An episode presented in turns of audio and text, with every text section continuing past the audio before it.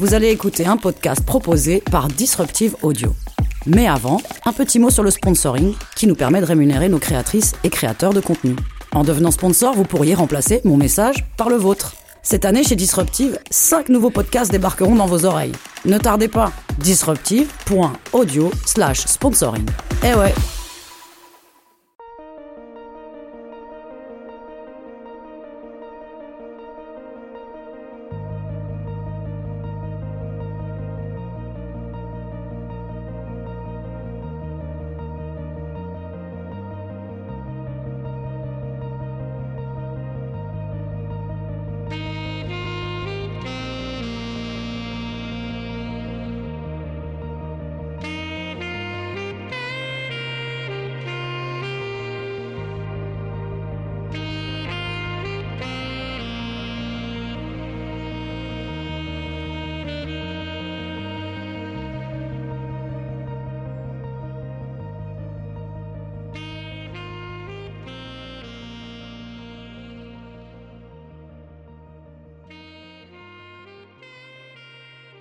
Bonjour et bienvenue dans Prête-moi ta voix, un podcast où des gens me prêtent leur voix pour que je vous les fasse écouter. Je m'appelle Fred, j'ai 28 ans et j'ai de multiples passions. Et ces temps, j'ai l'impression euh, de me faire un peu rattraper par ça. J'ai beaucoup de choses dans lesquelles j'essaye de mettre beaucoup de temps et beaucoup d'énergie. Et hum, je pense que c'est un bon rappel de faire attention euh, au surmenage, même dans les milieux euh, associatifs, dans les milieux bénévoles, dans toutes les activités qu'on fait en fait. Euh, je vous donne un petit exemple. Moi, sur le côté là, euh, je suis assez impliqué dans l'associatif euh, du mouvement scout de ma région. Ça me prend pas mal de temps. Et puis, j'ai aussi le streaming. Je stream des jeux vidéo sur Twitch. Et c'est super chouette. Il y a une communauté super sympa qui se crée autour de ça. Et puis, il y a ce projet de podcast aussi, où il faut faire du montage, faire de la promo, faire des réseaux sociaux. Et en fait, c'est plein de petites choses qui s'accumulent les unes sur les autres et puis euh, qui font que peut-être des fois euh, le matin, quand on a congé, on a juste envie de dormir et pas faire le montage d'un épisode ou euh, pas préparer des scènes pour Twitch ou pas faire des mails pour de l'associatif. Enfin bref, je sais pas très bien où je vais avec ça, mais je crois que c'est juste un encouragement de plus d'être à l'écoute de soi et d'être à l'écoute des uns des autres. voilà, pour pas en faire trop et pas être trop fatigué. Parce que c'est pénible la vie quand on est fatigué quand même. Et c'est aussi ce qui m'a amené à la réflexion euh, par rapport à ce podcast que je crois que je suis pas très très fort pour euh, tout ce qui est réseaux sociaux, faire, la, faire de la promo, voilà, faire en sorte que ce soit visible. Et euh, c'est peut-être un petit appel que je lance comme ça, un peu au bol au début du podcast. Mais si quelqu'un se sent de me donner un coup de main avec ça, n'hésitez pas à me contacter via Instagram, at prête-moi et puis euh, on en discute. Voilà, si quelqu'un a envie de m'aider, euh, peut-être à gérer déjà l'aspect communication de cette page. parce que je me rends compte que c'est pas quelque chose dans lequel j'arrive à mettre suffisamment d'énergie pour que ce soit productif, on va dire. même si de toute façon, j'ai pas du tout le but de faire quelque chose qui soit productif au sens large, mais en tout cas de le rendre visible, quoi, de cette manière-là. Et sinon, je vous propose qu'on passe à l'épisode du jour. C'est Avril qui me prête sa voix dans cet épisode. Avril, elle est travailleuse du sexe. Euh, et c'est euh, finalement euh, un job dont on connaît très très très peu de choses, mais sur lequel on a énormément d'a priori et sur lequel on a aussi entendu beaucoup de choses. On se fait une image, voilà, très peut-être très caricatural des fois euh, de ce qu'est le travail du sexe. Et donc on aborde, euh, on aborde plein de questions. Voilà, je pose des questions, euh, des fois un petit peu naïves pour essayer de, de voir où sont les tensions et où sont les limites entre ce qu'on croit savoir et la réalité du travail d'une personne. Et c'était une conversation que j'ai trouvée vraiment passionnante et vraiment jolie. Parce que Avril, ce qu'elle fait, c'est qu'elle met l'amour au centre de ce travail. Et elle met l'amour et la tendresse au centre de la manière dont elle, euh, le conceptualise.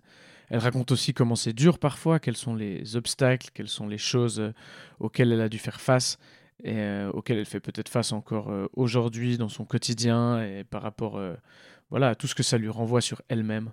C'est vraiment un témoignage euh, très inspirant que je trouve très beau et je la remercie beaucoup, beaucoup de me l'avoir, euh, de me l'avoir prêté aujourd'hui.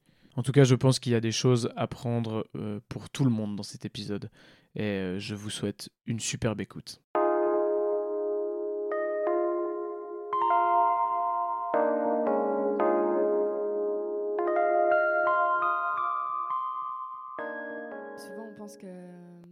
T'arrives et t'as un acte pénétratif et ensuite euh, bah, t'as de l'argent et tu pars alors que ça arrive très peu, ça, en, en Mhm. vrai. Euh, des fois, je, je suis payée super cher pour que des personnes, euh, elles me posent des questions sur le féminisme, euh, elles me demandent euh, comment sortir de la pénétration, comment caresser un clitoris. Du coup, je me mets bien, tu vois. Ouais, ouais. c'est hyper bien. Donc ça, c'est chouette. Il y a aussi des personnes qui ont des fétiches et je trouve que c'est très courageux de les assumer et de me demander de les réaliser quand c'est possible pour moi. Euh, Il y a des personnes qui ont envie de parler, il y a des personnes qui ont juste envie d'un acte pénétratif où on parle pas, il y a des personnes qui ont envie de câlins. Euh, Mais ce qu'il y a toujours, c'est la tendresse quand même, même quand on parle pas. Ça arrive qu'il y ait des personnes qui parlent pas parce qu'elles ne peuvent pas parler. Par exemple, euh, Mm. dans mon travail d'assistante sexuelle, justement, je vois des personnes qui sont sourdes muettes ou qui ont, un- qui ont été diagnostiquées avec un retard mental ou qui n'arrivent pas à s'exprimer par le verbe. Mm. Du coup, on ne communique pas oralement. Euh, enfin, par les mots, quoi. Mhm. Et, et ça, c'est cool. Donc, c'est un peu ce que je fais. Tu parles de, tu parles de tendresse. Tu, euh, comment est-ce qu'elle, comment est-ce que la tendresse s'exprime? Euh, alors, je pense que déjà, il y a, il y a ce truc un peu magique avec le travail du sexe, c'est que il n'y a, y a pas vraiment d'attente et d'enjeu émotionnel quand j'arrive pour eux. Et c'est ce qui me fait marrer parce que souvent on a l'impression que c'est super dangereux et tout, mais je, des fois je dis ça à mes potes, je suis là, mais en fait, en vrai, un mec qui sait qu'il va baiser, genre, c'est hyper docile et il n'y a, y a pas de problème, ça va vraiment. Non, mais c'est vrai.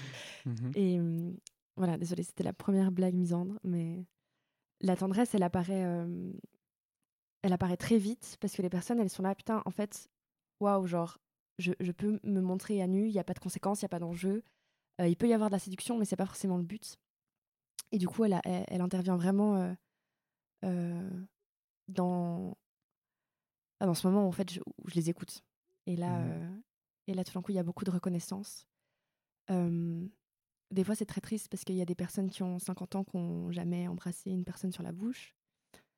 Euh, et du coup, bah, quand, quand ça, ça arrive, euh, il peut y avoir énormément d'émotions, beaucoup de larmes. Parfois, je pleure avec eux. Et ça, c'est un truc un peu euh, tabou en vrai. On parle pas trop des émotions euh, là-dedans parce que il y a un peu cette posture de la travailleuse du sexe qui est genre powerful et euh, qui mate un peu les mecs. Hmm. Ce qui est pas genre une posture euh, 100% répandue partout, mais il y a un peu cette distance qui est hyper nécessaire parce qu'en vrai, c'est un taf dur et hyper stigmatisé. Et t'as besoin de ce pouvoir-là, en fait. Mais, euh, mais ce truc de pleurer avec les personnes, c'est que, bon, du coup, euh, j'ai vu plein de psys dans ma vie. Et tu vois, genre, les psys, ils sont, ils sont trop à ton écoute et toi, tu peux jamais leur demander comment, comment eux, ils vont. Mhm. Et je trouve que c'est euh, enfin, c'est une dynamique assez, assez nulle. Et, et en fait, euh, j'ai pas envie de les laisser tout seuls dans leurs émotions. et, et du coup, en fait, je, je me dis, bah, tu sais quoi, vas-y, partage euh, avec eux parce que peut-être qu'ils ont, ils ont besoin de ça. Puis c'est là, en fait, qu'elle intervient la tendresse, c'est que on se connaît pas et on pleure ensemble, tu vois, genre au bout de 20 minutes d'interaction. Et Ok. bon, voilà. Hmm, intéressant. C'est, c'est euh, une sorte de manière de reconnaître leurs émotions aussi. Ouais, en fait, de, de leur redonner un écho. Mhm. Euh, surtout les personnes qui sont en institution, elles ont aucun écho en fait par rapport à leur, euh, enfin quand elles expriment qu'elles ont besoin d'affection ou de sexualité. En général, c'est très réprimé. Euh, Il y a des bénéficiaires, euh, comme on appelle en assistance sexuelle. On appelle ça bénéficiaire plutôt que client. Moi, j'utilise client pour euh, pour tout en fait, mais du coup, certains bénéficiaires euh, se font confisquer leur téléphone parce que bah, on toque pas avant d'entrer dans ces institutions et la personne est en train genre de regarder un porno et de se branler et du coup on lui confisque son téléphone parce que c'est deg de faire ça alors que la personne est seule et genre voilà et il n'y a pas du tout d'intimité là-dedans et du coup bah tout d'un coup quand il y a quelqu'un qui vient comme ça et qu'elle a bah tu veux faire quoi? Euh, vas-y on peut faire bah, tout ce que tu veux et bah les personnes euh, elles se sentent super écoutées et c'est hyper triste en fait de enfin tu vois? Mhm. surtout à leurs âges en général. C'est tu dis waouh, enfin il y, en a plein qui disent ouais mais je, en fait je crois que je suis amoureux de toi et et en fait euh, parce que plein de fois je suis la première expérience des personnes Mhm. Qui ont en moyenne euh, enfin en fait non, il y a pas de moyenne mais je vois des personnes entre 24 et 75 ans et euh, et ouais du coup euh, bah, il y, a- y a tout plein de tout plein de moments comme ça où tu, toi, tu te sens. euh, Enfin, tu vois, t'as as, vu cinq personnes dans la semaine pour ton taf et plus tes relations amoureuses à toi. Et du coup, bah, Mm. ça te fait vite 7-8 partenaires par semaine. Ça peut arriver comme ça. Et genre, la personne, c'est la première fois qu'elle tient quelqu'un dans, dans ses bras, tu vois. Ouais.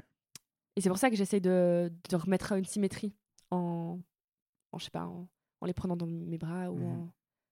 Et parce qu'en fait, je suis pas là pour. euh, Enfin, la sexualité, c'est, à mon sens, c'est, un droit, mais il y a personne qui est censé euh, répondre à, à ce droit.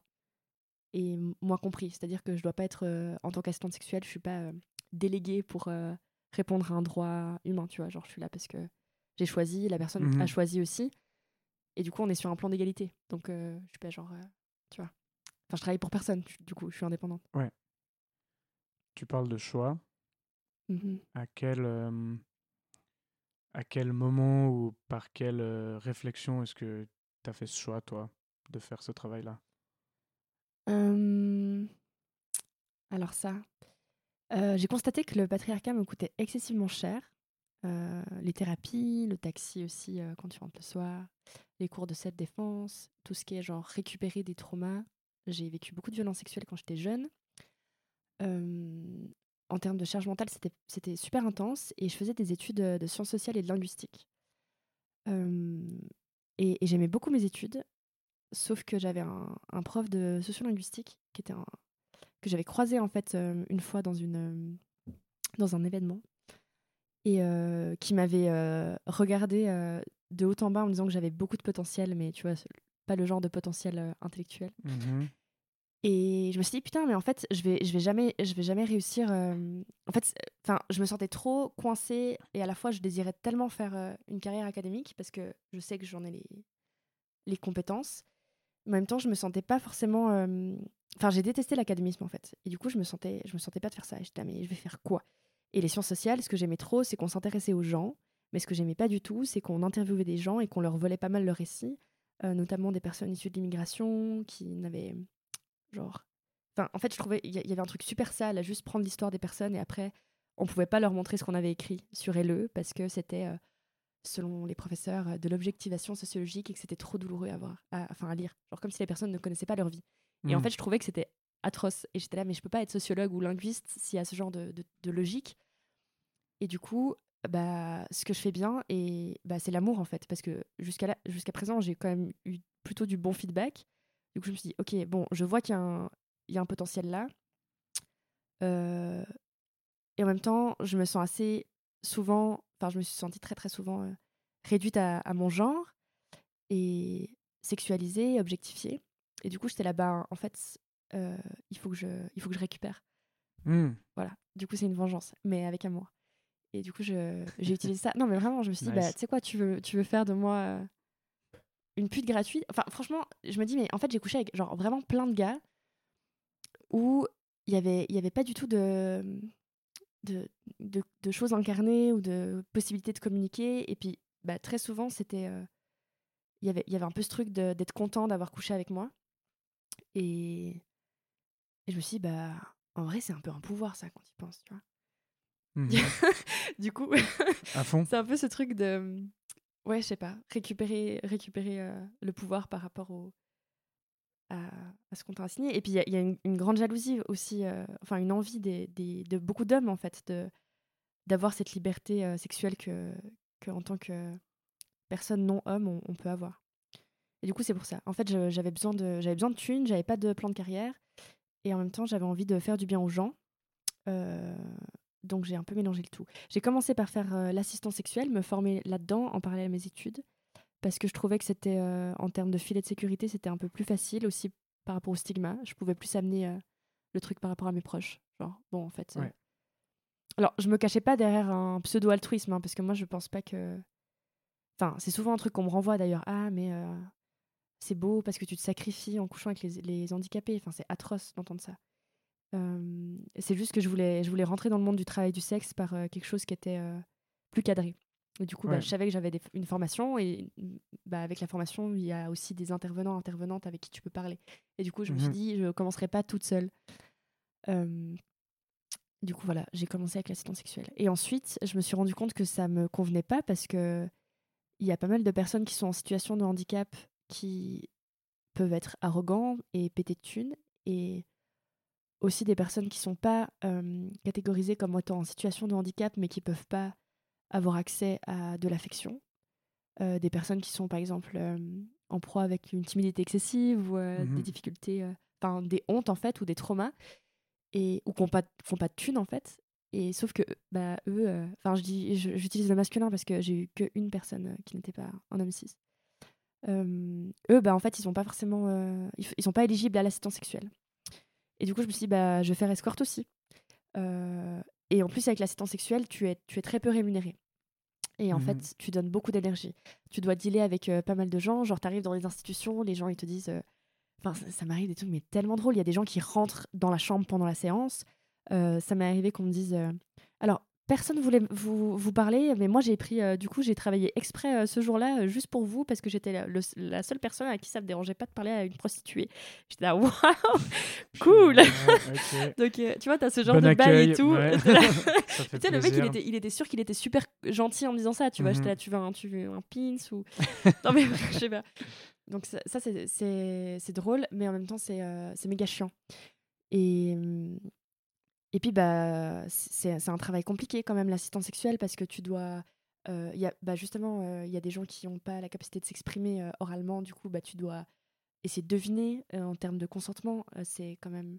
Bon, en vrai, j'arrive toujours à le décerner, mais tu vois, tu dois mobiliser quand même pas mal de stratégies pour Mhm. comprendre ce dont ils ont besoin. Ça peut générer une chier d'émotions parce que ces personnes n'ont jamais eu de bah, d'accès au monde affectif. Et du coup, c'est souvent des grands bouleversements. Il y a aussi un- une condition physique où pas mal de personnes sont sur des chaises, alors du coup, tu dois les déplacer, les faire des transferts, etc. Donc c'est quelque chose qui est quand Ouais. même relativement éprouvant. Et en plus, euh, les institutions, euh, je trouve, ont enfin, il y a quand même un peu une logique carcérale derrière, mais sont souvent euh, très très loin des, des villes en fait. Donc, Mhm. Et Ouais. souvent, je vais dans le canton de Genève. Moi, j'habite dans le canton de Vaud. Et je, je prends un train, je vais à Genève. Et après, je prends un bus pendant 40 minutes. Et puis, il n'y a qu'un bus toutes les deux heures. Et en fait, finalement, tu as passé. euh, t'as fait une journée de 6 heures, mais tu as travaillé qu'une heure. Et c'était pour 150 francs. Et ça t'a pris enfin, beaucoup d'énergie, Ouais. beaucoup de temps. Et c'est pas, c'est pas rémunéré, ça. Pas forcément très rentable, du coup. Voilà. Et du coup, je me suis dit, bah, je vais faire escorte aussi. Et là, je, je monte mes prix, euh, enfin, équivalent euh, par rapport au marché. Et là, j'ai commencé à, à avoir un peu plus de sous. Alors, je suis toujours quand même limite en termes de. Je pense que c'est important de parler d'argent. Euh, pour l'instant, je, je gagne pas plus que 1500, 2000 francs par mois. Aussi parce que je suis dans un moment de ma vie où j'ai très peu d'énergie, où je traverse beaucoup de choses euh, hyper bouleversantes et du coup, euh, j'arrive pas forcément à, à travailler autant que je voudrais. Et je passe beaucoup de temps à faire des siestes. Et ça, c'est très difficile quand tu commences en tant que travailleuse du sexe, c'est que tu sais pas comment te déclarer, comment faire les, les trucs. Et bah, du coup, t'es sans harnais en fait. Et Mhm. Bah, quand t'es malade, t'as pas de. Enfin, tu peux pas prendre un congé maladie. Du coup, Bien sûr. Voilà. ouais. et en plus, c'est pas encadré. Enfin, tout est légal, mais c'est assez tabou. Et du coup, bah, euh, j'ai dû aller à la, à la police là pour m'inscrire euh, en tant que travailleuse du sexe pour le, le registre. Donc, il- et en fait, tu arrives dans cette salle et tu as 12 000 posters de comment, comment sortir euh, de l'exploitation sexuelle et comment sortir euh, de staff et tout. Puis moi, j'étais là, bonjour. Alors, bah voilà, moi, j'ai arrêté mes études pour faire ça parce que ça Ouais. m'intéresse et je suis super contente et tout. Et, euh, mais en vrai, ils étaient trop choux. C'est, bah, enfin, bon, la police, c'est pas trop mes potes, mais pour le coup, c'était, c'était deux mecs qui étaient trop sympas et qui étaient là, non, mais nous, on est là pour genre vous écouter et si vous avez besoin de parler, euh, on est là pour. euh, enfin, on, on est plutôt des assistants sociaux en vrai, mais du coup, euh, c'était pas. Euh, c'était pas ce que je m'imaginais j'étais là bon moi, cool j'ai leur carte et si jamais j'ai un problème je peux les appeler mais je, je vais pas les appeler mais du coup voilà pour, pour des questions de des fois de sécurité bah, j'ai toujours des potes à qui je dis ok bah, je vais euh, à cette adresse là si je te je t'écris pas à 19h30 bah envoie-les en fait parce que ça tu sais jamais Ok, ouais. il m'est jamais arrivé de trucs graves mais Mhm. souvent je suis derrière la porte et je suis là je ne connais pas la personne quand même enfin je vais parler au téléphone j'essaie toujours de ça ça, ça, c'est important de faire hein. c'est quand même toujours avoir un premier contact parce que tu entends déjà pas mal de trucs euh, dans la voix mais après tu arrives derrière l'hôtel ou enfin tu, tu connais pas tu connais pas la personne C'est clair. et c'est des interactions quand même assez euh, en termes d'enjeu de pouvoir en général tu as l'impression que c'est hyper intense alors qu'en fait pour l'instant j'ai eu que des bonnes expériences et j'ai eu quand même plus de 30 30 ouais plutôt 25 clients différents que j'ai vus plusieurs fois. Donc en fait, euh, en fait, je suis encore au début, mais euh, pour l'instant, ça se passe bien. T'as as toujours fini par te sentir en sécurité euh, Oui, au, au terme, au, au bout d'un certain temps euh, oui, Ok. Ce qui est plutôt positif du coup, c'est ouf, ouais.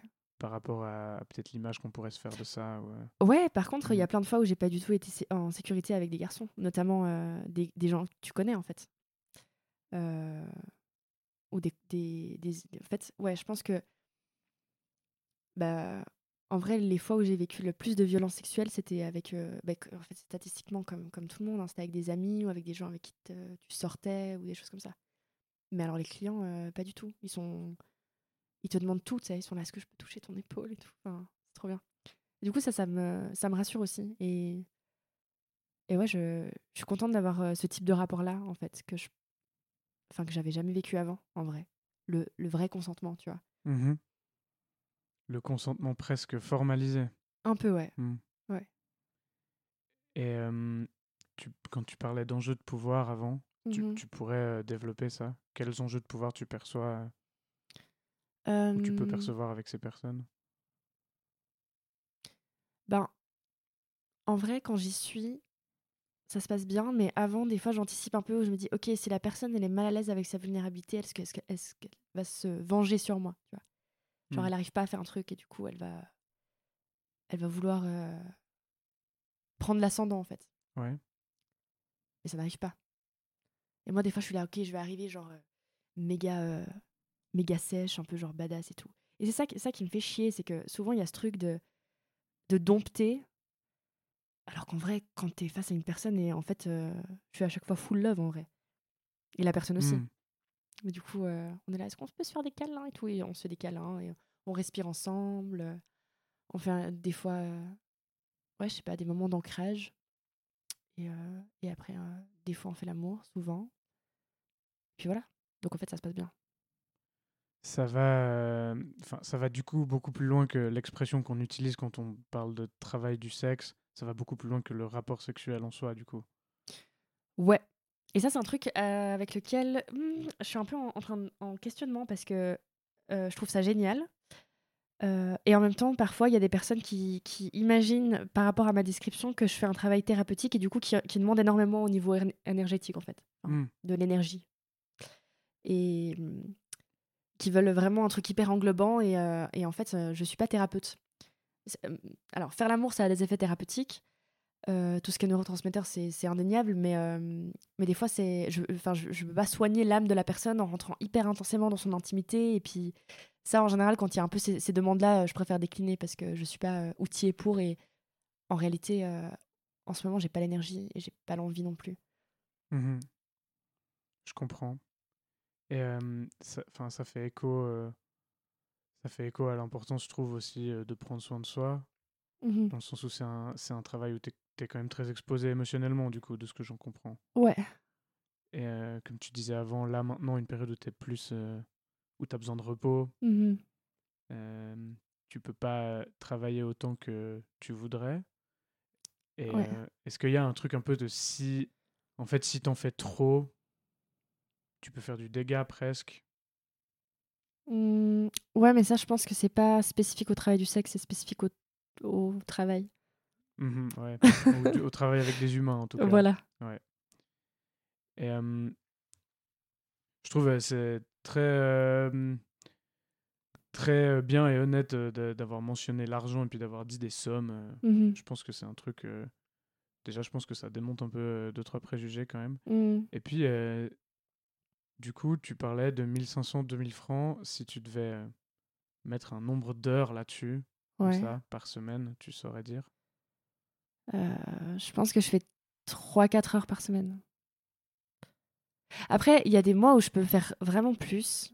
Euh. Ça arrive des fois, des mois, tu te fais 4000 et t'es contente. Alors que c'est pas énorme. Ouais. Mais en fait, si, si je. Voilà, là, c'est toujours une question un peu de, de conjecture. Et là, c'est pas forcément idéal pour moi parce qu'il y a. En fait, j'ai un trouble dysphorique prémenstruel. Donc, ça veut dire que pendant une semaine et demie, avant mes règles, je peux pas. Enfin, je suis au fond du bac, euh, j'ai mal partout. Et je peux pas travailler. Ouais. Du coup, il y a déjà cette réduction-là. Mhm. Sauf que c'est pas, c'est pas reconnu. Donc, j'ai pas l'AI. Donc, euh, en fait, je me mets beaucoup de pression pour travailler beaucoup euh, pendant les semaines où, euh, enfin, en relation avec mon cycle, quoi. Ouais. Et après, je passe deux semaines à récupérer de ça. Donc, c'est pas idéal. Donc, en fait, Mhm. je travaille plus ou moins à mi-temps. C'est juste que j'éparpille. Ouais, ok. Mais euh, je sais, il y a des collègues qui peuvent se faire euh, le triple, en fait. Ouais. Après, euh, ça dépend comment tu travailles et Mhm. où est-ce que tu travailles. Tu peux travailler dans des salons, en fait, tu peux travailler dans la rue, tu peux travailler partout. Moi, je travaille euh, juste avec des annonces. Donc, euh, Puis en plus, euh, je suis hyper. euh, Je suis un peu picky, quoi. Genre, par exemple, les mecs qui, qui me tutoient dans leur mail, je leur réponds pas, tu vois. Ok. Parce que- enfin, ça dépend comment ils me tutoient, mais quand ils me disent Salut ma belle, t'es dispo ce soir, genre, je, je réponds pas. Enfin, je suis là, bon. ouais. tu vois déjà dans quoi tu risques de te lancer ou Tu c'est dis une donc. question de respect de base ou... Ouais. Mais en vrai, j'aime bien euh, kiffer ma vie. Mhm. Et du coup, j'ai pas envie de perdre mon temps. Enfin, voilà, j'ai réussi à arranger ma vie pour euh, réussir à vivre avec le moins de sous possible et d'avoir plein de temps cool. Et du coup, j'ai pas envie de, de le gaspiller avec, euh, avec ce genre de, de trucs, en fait, pour l'instant. Après, ça veut pas dire que j'aime de tout mon cœur absolument tous mes clients, tu vois. Il y en a qui sont un peu relous et je suis là, genre, toi, t'es fatigant, par exemple. Et des fois, je leur dis, en mode, euh, est-ce qu'on... Bah, ça, par exemple, faut arrêter de me redemander à chaque fois parce que je vais pas faire, comme, comme je te dis à chaque fois. Après, bon, il y a aussi des problèmes des fois de discernement, donc il faut remettre les, les limites et tout, Ouais. pour les personnes en situation de handicap euh, mental, par exemple. Mais euh, c'est, enfin, il y a des personnes ultra valides qui essayent aussi de toujours avoir un peu plus, tu vois. Mhm. Et là, faut être, faut être, faut être constant. Nice. Et qu'est-ce que hum, dans ce, ce processus-là, du coup, euh, que tu fais, euh, comme tu disais, depuis pas forcément très longtemps, qu'est-ce que cette activité-là, elle développe chez toi? Qu'est-ce que tu sens un peu qui est en train de grandir en toi ou, euh, beaucoup de choses, en vrai, beaucoup de- d'apaisement, de, réconciliation. C'est un prix très très lourd. hein. Je parle plus trop à, à ma famille. Euh, les deux tiers, c'est parce que je je leur ai pas dit, mais euh, je suis très mauvaise menteuse. Et du coup, c'est compliqué quand on me dit tu fais quoi dans la vie, parce que là, je fais que ça en fait. Puis il y, a il y a aussi tout plein de choses. bref, du coup, ça va pas.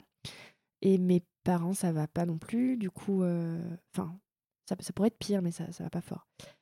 Euh, et dans, dans la vie aussi euh, amoureuse, c'est compliqué. Parce que peu importe le genre, hein, c'est quand, même- c'est quand même difficile, suivant les idées que tu as de, Mhm. De l'exclusivité, de la sexualité. Et en fait, euh, ouais. Mais l'apaisement, il est quand même là, en fait. Parce que je me dis, waouh, je fais un truc qui a du sens. Et j'ai l'impression que je suis, genre, je fais partie des. Je sais pas. Je pense, il n'y a pas beaucoup de gens en vrai qui, qui, qui peuvent se dire, putain, en fait, j'ai choisi ce que je fais, je fais ce que je veux de mon temps, et je me sens libre. C'est fou quand même, tu vois. Moi, à chaque fois que je vais travailler, je me réjouis d'y aller. Presque.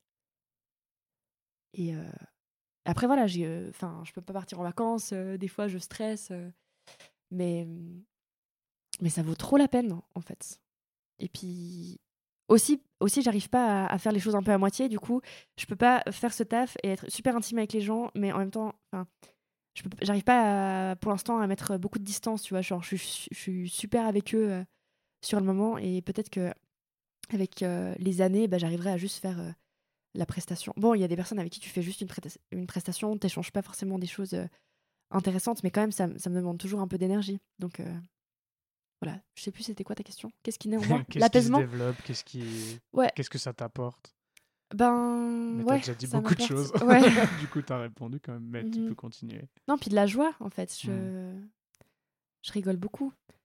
Et, hum, et de l'amour, vraiment. euh, Justement, parce que cette misandrie, là, c'est pas qu'une posture, c'est vraiment un truc euh, important dans ma vie. Et en même temps. Et en même temps, c'est quand même cool de, voir que il y a des personnes, tu penserais pas du tout que t'allais matcher avec. Genre, je sais pas, le type de de 70 ans qui est avocat et qui est un peu de droite. Et en fait, tout d'un coup, il te dit 12 000 trucs trop cool et il est là, mais en fait, maintenant je suis en train de m'intéresser au féminisme, puis est-ce que blablabla. Bon, alors il va toujours euh, me dire ce qu'il sait lui, parce que c'est quand même très important de préserver l'ego avant tout, mais il me pose beaucoup de questions et il est Hmm. super intéressé. Alors bon, moi je, je suis pas là forcément. Bon, après il me paye bien, donc je fais un peu de pédagogie. Quand on me paye bien, je suis d'accord. Je me dis bon, bah, aussi pour toutes les meufs euh, qui, qui qui peuvent pas sortir de l'hétérosexualité, qui sont condamnées là-dedans et genre je peux pas toutes les convertir. Et ben je me dis, il faut quand même qu'il y ait, tu vois, il y ait des mecs cis hétéros qui soient sexuellement et émotionnellement un peu plus, euh, enfin tu vois, moins moins dans ces logiques là. Ouais. Et du coup, bah, là, c'est cool. Et des fois, il y en a qui disent Ouais, mais en fait, euh, j'ai de, la- j'ai de la peine, j'arrive pas à bander, je complexe trop et tout. Je fais là, bah, tu sais quoi, oublie ta bite et genre, tout va bien se passer. Et après, on fait des trucs. Et il est là, putain, en fait, euh, on peut faire l'amour sans pénétration. Et je suis là, et ouais, mec, c'est trop bien. C'est ce que je fais, genre. Enfin, c'est ce qu'on fait entre meufs, en fait, tu vois. et enfin, non, parce qu'il y a aussi beaucoup de pénétration entre meufs, mais je veux dire, euh, le pénis, c'est pas, c'est pas tout. Ouais. Et les génitaux et le genre, ça n'a rien à voir, mais. Voilà, du coup, du coup euh, et t'as l'impression qu'ils ont, ils ont trop, genre, je sais pas, ils ont du soulagement, tu sais, par rapport à leur pression, et toi, t'es trop contente, t'étais là, putain, mais c'est trop bien, genre, euh, le mec, il est hyper heureux parce que il a oublié sa bite, tu sais, et Mhm. après, il va faire, euh, il va reprendre confiance en lui, il sera moins timide, et toi, t'as l'impression que, genre, le monde, il se répare. Donc voilà, c'est un peu ça, ce que ça m'apporte. C'est très beau. c'est cool, ouais, franchement. C'est très beau. Et puis ça, je trouve que ça montre aussi à quel point. euh, bah, tu vois, toi, tu, tu le dis depuis le début, c'est tu mets vraiment l'amour au centre de de ce travail en fait. Oui. Et euh, j'ai l'impression que c'est pas du tout euh, une image euh, en général qu'on va se faire quand on parle de travail du sexe ou encore Mhm. moins d'assistance sexuelle, j'ai l'impression. Ouais. Et comment je sais pas très bien comment tourner cette question, mais en fait, comment comment t'expliques dans cette relation-là que tu as avec ces personnes, comment l'amour naît ou comment l'amour existe? Tu vois ce que je veux Hmm. dire? Euh, ouais. Ah putain, c'est c'est difficile de savoir où- d'où il naît. Euh, je pense que initialement, quand même, quand, quand j'appelle les personnes, je leur parle avec, euh, avec douceur. Et en même temps avec distance, parce que il y a toujours ce truc. Enfin, je suis super quand même euh, sceptique par rapport au mec. Et je suis tout le temps là, genre, essaye pas de me la faire à l'envers, tu vois. Mais enfin, du coup, je suis tout le temps sur mes gardes. Mm. Mais en vrai, je leur parle et. Mais je sais pas, il y a un truc un peu magique. euh, ça se passe. Enfin. Et la personne se dit, ok, peut-être j'ai rien, j'ai rien besoin de prouver à cette personne. Et je pense que c'est peut-être, c'est peut-être ça. Qu'est-ce qui naît? Comment naît l'amour? Voilà, on est parti sur un podcast de 3 heures. Ouais. si on pose cette question, c'est vrai, mais Ouais, je sais pas. ça marche. Et euh, peut-être pour euh, revenir sur un truc un peu plus terre à terre, si, euh, voilà, si quelqu'un écoute ce podcast puis qu'en fait il, se, il ou elle se pose des questions sur voilà, le travail du sexe de manière générale, que ce soit pour parce que cette personne veut y entrer ou y faire quelque chose, Mhm. ou euh, simplement parce que c'est quelque chose de très méconnu, euh, vers quoi est-ce que tu, tu l'orienterais? Comment est-ce que. Quel conseil tu donnerais pour s'intéresser à ça? Hmm. Euh, je donnerai ma carte de visite quand j'en aurai imprimé. Ça marche. Et ouais, c'est quand même à deux doigts du proxénétisme. Mais du coup, non, mais on est en Suisse, du coup, on a le droit. Euh, bah de, de se renseigner peut-être déjà sur les réseaux sociaux, parce qu'il y a plein de comptes de TDS. Ensuite, euh, après, elles sont plutôt basées en France. Euh, peut-être euh, faire des lectures. Il y a plein de lectures. Et si tu veux, je te ferai une liste que tu pourras mettre. Mhm, ouais, à fond. À fond. Je peux mettre dans la description de l'épisode deux, Voilà. trois. Bah, il faut pas que ce soit trop trop long parce que je crois que j'ai un nombre de caractères limité. Ok, ouais, ça marche. Mais des pages Instagram par exemple. Ou, Ouais, tu ouais, vois, je deux, pourrais trois te donner trucs, euh, euh. des noms de comptes à suivre. Après, tu te euh, retrouves dans l'embranchement des réseaux sociaux. De toute façon, tu tombes sur 12 000. euh, Ouais. tu finis par trouver tous les Oui. autres de toute façon. ouais. Après, je pense que c'est pas parce que c'est euh, ça a l'air évident que ça. Enfin, je veux dire, mes interactions sont incroyables, mais c'est pas du tout facile. hein. Enfin, il y a Mhm. quand même le stigma, c'est super lourd. À chaque fois que je vais chez le médecin, par exemple, ou les professionnels de santé, quand ils te demandent. Euh, bah vous faites quoi dans la vie? Et puis toi t'es là ok bon bah alors du coup j'invente un truc. Puis après euh, ils parlent enfin il y a quand même souvent des il y a quand même souvent des problèmes. Ou alors bah l'autre fois j'étais enfin euh, j'étais au chômage. Et mon conseiller au chômage était là mais oui mais vous faites vous faites quoi du coup? Et j'étais là bah je peux pas lui dire que j'ai envie de faire euh, Enfin, j'ai envie de continuer de faire ça et que je fais ça. Et du coup, j'étais là, bah, j'ai fait un bachelor en lettres, et était là, ok, bah alors on va trouver des, des, jobs de secrétaire, tu vois. Et je commençais à postuler chez Amag, et j'étais, moi, je veux pas, je veux pas faire secrétaire chez Amag, tu vois. Et en même temps, je, je voulais, j'osais pas lui dire, euh, bon, de toute façon, je suis indépendante, donc j'aurais pas pu, j'aurais pas pu avoir droit au chômage. Mais il y a plein de trucs comme ça où tu te sens hyper coincé. Et aussi dans ta vie euh, amoureuse, genre vraiment déconstruis d'abord le truc, hein, parce que sinon c'est. Et puis c'est jamais vraiment acquis. Des fois, t'es là, waouh.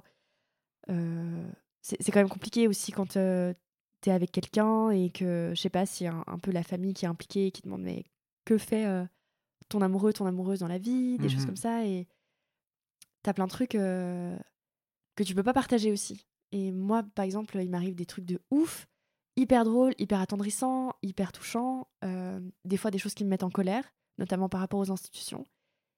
Et je sais pas toujours à qui en parler. Et du coup, bah, ça, faut, faut s'entourer en fait de personnes euh, qui peuvent comprendre. Pas forcément des personnes qui font le même métier que toi, mais des personnes qui sont, bah, je sais pas, comme toi par exemple, tu vois, qui mmh possèdent des Qui... Donc ça, je dirais, ouais. Yes. Travaille sur euh, là-dessus avant. Tu parlais des, aussi des relations euh, amoureuses privées, entre guillemets. Mmh Comment tu trouves cette balance-là ou comment tu... Déjà, en fait, peut-être de base, est-ce que tu fais une différence entre les deux et laquelle? Entre mon travail et ma sexualité dans le travail et ma sexualité dans la vie privée? C'est un peu naïf comme question, mais c'est fait exprès. ouais, ok. Euh, oui, bien sûr que je fais une différence. dans mon travail, euh, bah, je m'implique émotionnellement, mais il y a des trucs que je laisse pas entrer, mais je. Je sais pas, c'est. C'est des sensations que tu te permets pas forcément de vivre, alors que je peux être. Je peux être très très bien euh, avec des clients et qui, qui, bah, qui, veulent vraiment apprendre, tu vois. Du coup, je leur, je leur dis vraiment comment faire.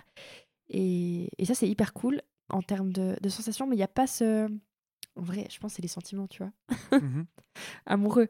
Mais je sais toujours pas exactement ce que c'est des sentiments amoureux. Je suis un peu. Euh, enfin, j'ai l'impression que ça évolue constamment. Donc, je sais, je sais pas trop et dans ma vie privée, bah, amoureuse, bah, j'ai mon amoureuse qui me soutient tellement et que j'admire aussi tellement. Elle fait, elle fait plein de trucs super inspirants. C'est une artiste. Et j'ai aussi mon meilleur ami qui me soutient beaucoup.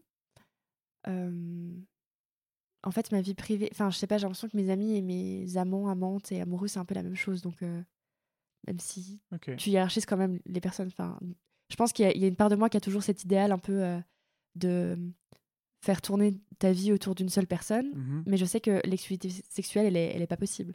Par contre, je pense que je peux avoir une forme d'exclusivité amoureuse et j'en ai peut-être même besoin. Et c'est pas toujours en, accord avec mes idéaux. Ça, c'est un peu chiant, hein, parce que souvent ça t'arrive et t'es là, putain. Genre, par exemple, euh, quand t'as réussi à sortir de l'hétérosexualité et tout d'un coup tu dis plus jamais je couche avec des mecs, en plus gratuitement, tout ça, parce que quand même, genre en tant que pute, t'as fait masse avancée dans. Enfin, genre vraiment, c'est un accélérateur de vie et de, de connaissances. Et tout d'un coup, tu tombes genre méga amoureuse d'un type HSBC et puis t'es là, mais what the fuck, tu vois? C'est mhm. super chiant. Donc, euh, voilà. Il y a quand même un bout que tu contrôles pas. Ouais, ouais. Heureusement, peut-être. Ouais. Je sais pas. non, ouais, ouais. Je pense que c'est ce que c'est intéressant. Ce que ça dit de. Ouais. Est-ce que tu penses que c'est plus facile euh, d'avoir cette vie-là parce que tu es en couple et ou que tu relationnes avec une fille et pas avec un mec en ce moment? Euh, Je relationne aussi avec un mec. Ok. Mais c'est dur, les deux. Ok. Non, c'est dur avec un, c'est dur avec les mecs. Plus. Ouais. Ok. Tu saurais dire pourquoi? Parce que souvent c'est, mais c'est pas à cause de mon travail en fait, c'est souvent à cause de la la monogamie. Euh, sexuelle. Enfin, il y a un peu ce truc d'exclusivité que les personnes ont envie d'avoir par rapport à moi, ou qui ont l'impression que moi je peux pas leur donner. Et souvent, en fait, c'est un malentendu, je pense, qui se passe. C'est que mmh souvent, les personnes, elles se sentent euh, insécures parce que je peux avoir plusieurs partenaires. Mais en fait, euh, j'aime toujours la personne plus que. Enfin, pas plus, mais il y a une forme d'exclusivité amoureuse quand même que j'ai avec la personne. Mais je, je crois qu'elle est difficile des fois à, à réactualiser euh, sans cesse. Parce que... Mmh Mais je sais pas trop en fait. Faudrait que je, je réfléchisse un peu plus parce que c'est vrai que ça m'arrive quand même euh, souvent. Mais c'est le fait de, d'aimer chaque personne de manière unique, peut-être, plutôt que plus qu'une autre. Ouais, c'est ça, ouais. Hmm. Je trouve ça assez fascinant. Et euh, dans ces relations, euh, dans ces relations-là, là maintenant que tu as, tu arrives à parler librement de ton taf? Ah ouais, ouais, ouais. Maintenant, c'est bon, ouais. Mais avant, euh, là, je, je me suis séparée il y a, il y a quelques mois euh, d'une personne. Et cette personne euh, avait beaucoup de traumatismes par rapport à la virilité. Et. Enfin, toxique, quoi. Enfin, bon, la virilité, quoi. Et du coup, bah, c'était très difficile pour elle, lui, d'écouter. Enfin, d'accepter que je puisse être en contact avec des hommes. Et lui a été euh, assigné homme à la naissance et en fait, il comprenait pas du tout pourquoi j'étais attirée par des hommes. Du coup, on partageait quand même pas mal de trucs en termes de euh, trauma ou de, de violence, mais en même temps, il y avait- il y avait ce truc qui venait tout le temps me trigger en mode bah, putain, peut-être que moi j'ai pardonné ou peut-être que moi en fait je suis contrainte à une forme d'hétéronormativité où je l'accepte, où je, je- je- je- en fait je suis résignée un peu et Mhm. je pense que l'autre personne n'acceptait pas forcément ça. Enfin, dans l'absolu, je pense que elle aurait voulu que les hommes n'existent pas et n'existent plus et que ça aurait été plus facile. Et du coup, ça, ça n'allait pas. Et du coup, bah, il y avait une forme de dégoût qui était très intense, mais qui m'était pas directement dirigée, mais qui est dirigée par rapport au fait que Mhm. moi, je puisse toucher des corps masculins. Et ça, c'est très, enfin, c'était très violent pour moi à vivre. Parce que je suis là, mais enfin, je fais rien de mal. Mhm. Et j'avais toujours l'impression que je faisais quelque chose de mal, en fait, parce que je touchais des gens. Et, euh, et en fait, tu touches des gens tout le temps, tu vois. Enfin, je sais pas, si tu donnes la main à, à ta fille ou à ton amoureux, t'as quand même. Enfin, c'est quand même un autre sentiment, tu vois? Il Ouais. y avait des trucs comme ça où je me disais, mais putain, j'ai le droit de dire putain si jamais. Mais je suis la seule. Nice. C'est bah, c'est parfait, j'ai une question là-dessus aussi. Parce que tu as utilisé aussi le mot pute avant. Et puis, euh, je me posais à fond, euh, à fond la question, euh, en fait, comment, comment tu utilises ce mot, comment tu vois ce mot, et comment toi Mhm. tu l'utilises, Euh, comment toi tu ça dépend de mon mood. ça, je sais pas. par exemple, prostituée, je trouve que c'est enfin c'est une tournure passive et ça me. Je la trouve pas assez kitsch pour être, pour être rebrandie, tu vois? Genre, elle est pas encore Mhm. vintage. Du coup, ça m'intéresse pas. Euh, pute, c'est. Ça choque un peu. Et des fois, ça me, ça me fait marrer. Après, j'utilise souvent travailleuse du sexe. Parce que. bah, Parce que c'est plus, c'est plus juste. Euh, C'est profes- professionnalisant, entre guillemets. Ouais, exactement. Ouais. Ouais, c'est ça. Et pardon, c'était exactement ça que je voulais dire. Ouais. Tandis que, ouais, pute, c'est. bah, c'est un truc. euh, Ouais, je sais pas. Ça veut dire plein de trucs, pute, en fait. C'est aussi des insultes que, que, que j'ai beaucoup reçues ou qui sont adressées à, à d'autres gens. C'est comme souvent quand, euh, quand on dit fils de pute et moi je suis là, mais. Enfin, je. Je revendique pas la maternité pour le coup, parce que c'est- vraiment drôle. En fait, du coup, il y a plein de blagues de Mhm. pute qui sont très très drôles. Du coup, c'est pour ça que j'utilise encore pute. Et tu t'y identifies? Avant, tu as dit en tant que pute. Que tu le disais pour toi ou de manière Ouais. générale ou euh, ouais. tu t'identifies à ce mot Oui. Il y a un côté rassembleur peut-être ou- Euh, ouais, en fait, il y a un côté où souvent, quand euh, je vais dans des institutions, euh, on me dit Vous inquiétez pas, j'ai bien compris que vous n'étiez pas une prostituée. Et là, je leur dis Si, si, je suis, je suis une pute en fait. Et, et ça, ça, et ouais, et ça c'est trop drôle. Drôle. Parce qu'ils sont hyper mal, ils sont là, putain. Mais après, tu le dis pas à chaque fois parce que tu sens que ça peut être encore un peu touchy. Et puis, il y a euh, certaines institutions qui ont un budget pour ça. Et du coup, j'aimerais pas que ce budget il soit genre euh, enlevé parce que, parce que j'ai fait la meuf, tu vois. Donc, Ouais. euh, donc quand même, je fais attention. Mais il y, a un- il y a un côté clairement où euh, ton, ton travail il challenge un petit peu beaucoup de normes sociales. Euh, oui, et euh, ouais, beaucoup ouais. de normes euh, psychologiques aussi qu'on s'impose depuis un moment. Oui. Et euh, toi, tu- j'ai l'impression, dans ce que tu dis, que tu te sens assez actrice de ça en tout cas. Oui. Bah, c'est un peu un paradoxe parce que hum, j'aimerais bien que ma vie se résume pas à ça, mais quand même, mon mode de vie, il est, il est, il est vraiment euh, bah, orienté en fonction de mon activité professionnelle. Mhm. Enfin, mon, mon, mon- ouais, mon cercle social aussi. Et ça, c'est un truc que je déteste, euh, les entre-soi, par exemple. C'est un truc que je suis très inconfortable dans des groupes. Euh, du coup, je suis contente toujours d'avoir des collègues, mais euh, c'est pas quelque chose dont j'ai besoin et j'ai besoin d'avoir beaucoup de diversité. Et souvent, ça demande beaucoup d'énergie. euh, je sais pas si euh, bah, tu arrives dans un groupe euh, de gens qui sont universitaires ou qui sont, je sais pas, employé de banque ou n'importe quoi. Bon, c'est pas forcément des gens. Bref. Mais ouais, du coup, du coup là, tu as un peu un truc où il faut utiliser plein de stratégies en fait pour, pour t'inclure. Et des fois, t'as pas envie. Hmm. Du coup, tu t'isoles. Et tu déprimes. Voilà. Faut être vachement à l'écoute de soi, j'ai l'impression, en tout cas. Euh, ouais, constamment. Hmm. Constamment, ouais. Ouais, ouais, ouais. Ah putain. Ouais, puis même de son corps, des fois, t'es là. Enfin. Des fois, c'est, je sais pas, c'est le matin, t'es à jeun et tout, puis tu dis, il faut que je suce du latex, et vraiment, t'as pas envie, quoi. Là, bon, bah, je sais pas, je vais faire des trucs où la personne a, je sais pas, euh, a, a des odeurs corporelles qui sont hyper fortes, et t'es là, Ouais. ok, il faut que j'essaie de m'éloigner de la bouche, donc on va faire un truc comme ça, je vais me mettre de ce côté-là, comme ça, genre, nos, nos visages sont pas en face. Mais en même temps, après, tu peux pas checker si la capote, elle est bien, si t'es en levrette, et du coup, genre, c'est tout le temps plein de stratégies comme ça que tu dois mettre en place. Et en fait, tu es tout le temps sur le, sur le qui-vive et sur la réflexion, aussi quand, tu réponds aux mails, quand tu appelles les gens. Enfin, en fait, c'est pour ça que je suis fatiguée, je pense. Ouais, ça Tu vois? tient. Et c'est marrant parce que donc, pendant cette discussion, beaucoup de fois, il y a eu. tu as parlé aussi de tous ces aspects qui étaient difficiles. Et, euh, avant, tu as, dit un truc, ça, ça valait vraiment la peine. Oui. Pour toi, c'est quoi là-dedans un peu le, le truc qui vaut le plus la peine, vraiment C'est que je choisis avec qui je travaille, quand, combien de temps, et je fixe mes tarifs. Et Hmm. du coup, des fois, je suis là. Ben, tu sais quoi, il y a un truc que j'adore. J'adore ma chienne, par exemple. Et, euh, et en fait, tous les matins, je me dis, bah, tu sais quoi, en fait, je vais regarder. C'est hyper kitsch, hein, mais je regarde le lever de soleil depuis ma fenêtre tous les matins. Et ça, vraiment, chaque matin, je suis là, bah, tu sais quoi, je peux mourir aujourd'hui, genre, j'ai vécu ma meilleure vie. Je choisis tout. Après, ça me fait marrer parce que, genre, de base, je suis vraiment hyper de gauche et en fait, je, fais un métier super libéral, tu vois. Et du coup, du coup c'est très drôle. Parce que c'est assez individualiste, hein, finalement. Mais en même temps, tu peux être très, enfin, tu peux être très euh, altruiste et tout. Et je pense qu'il y a un côté aussi où j'ai désespéré en fait des luttes euh, sociales et des groupes euh, desquels j'ai pas mal fait partie. Et du coup, tu as l'impression que c'est un peu l'énergie du, désespoir et de, de régler des choses dans la chambre. Je sais pas, il y, y a un espoir là-dedans. Parce que quand tu, tu faisais le, post- le podcast avec Jérémy, vous parliez de, de la justice et des fois de se rendre. Enfin, d'être adulte, c'est bah, d'accepter les injustices Mhm.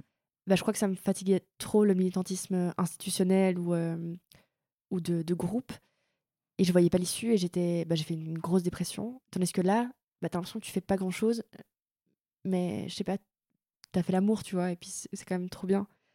Et, et ça, j'ai l'impression que ça sauve un peu le monde des fois. Et il y, a des- y a des personnes qui me disent, bah, moi, en fait, par exemple, euh, je fais moins de crises d'angoisse depuis qu'on fait des séances ensemble. Et ça, ça, ça, tu vois, t'as gagné un peu la vie. Waouh. euh, Je crois que ça va être vraiment absolument parfait pour conclure l'épisode. très bien. Je trouve ça très beau. Euh, je vais te poser une dernière question. Aujourd'hui, là, qu'est-ce qui te fait sourire dans la vie? Qu'est-ce qui me fait sourire? Euh, Mon amie Elodie, avec qui je passe euh, la plus, enfin, le plus clair de mon temps, qui a trois chiens. Et euh, aujourd'hui, elle m'a appelée et j'ai laissé trois sonneries euh, parce que j'étais en train de me préparer pour venir euh, te voir. Et en fait, je réponds, je lui fais allô, puis elle me dit Attends, en fait, je suis pas du tout prête. Et en fait, elle était pas prête pour son propre appel téléphonique. Et du coup, ça m'a fait beaucoup rire. Et en fait, j'ai une relation trop trop belle avec elle. Et du coup, genre, très très souvent, je pense à elle, à moi, à nos chiens. Et on, est, on a des vies tellement différentes. Et en fait, euh, je sais pas, cette relation-là, elle, euh, elle me fait méga sourire et elle me, elle me rend sereine. Magnifique. Ben, merci, merci de ouf euh, pour cette discussion. De rien. C'était génial.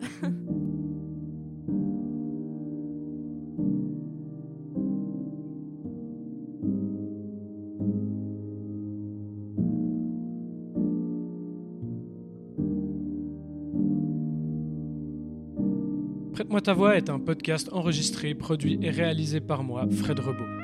Les musiques ont été composées et enregistrées par Francesco Bucciarelli et moi-même. Je le remercie infiniment pour son aide. Le podcast est disponible sur Spotify, YouTube, SoundCloud, Apple Podcast et d'autres plateformes d'écoute. Il sort les mardis, une à deux fois par mois, selon mon rythme personnel. Si vous souhaitez faire une remarque, un commentaire ou intervenir dans le podcast, je vous propose de me contacter via Instagram at prête-moi-ta-voix.podcast ou sur l'adresse mail prête-moi-ta-voix.podcast at gmail.com. Je vous remercie du fond du cœur d'avoir écouté cet épisode. Prenez soin de vous, prenez soin des autres et à bientôt.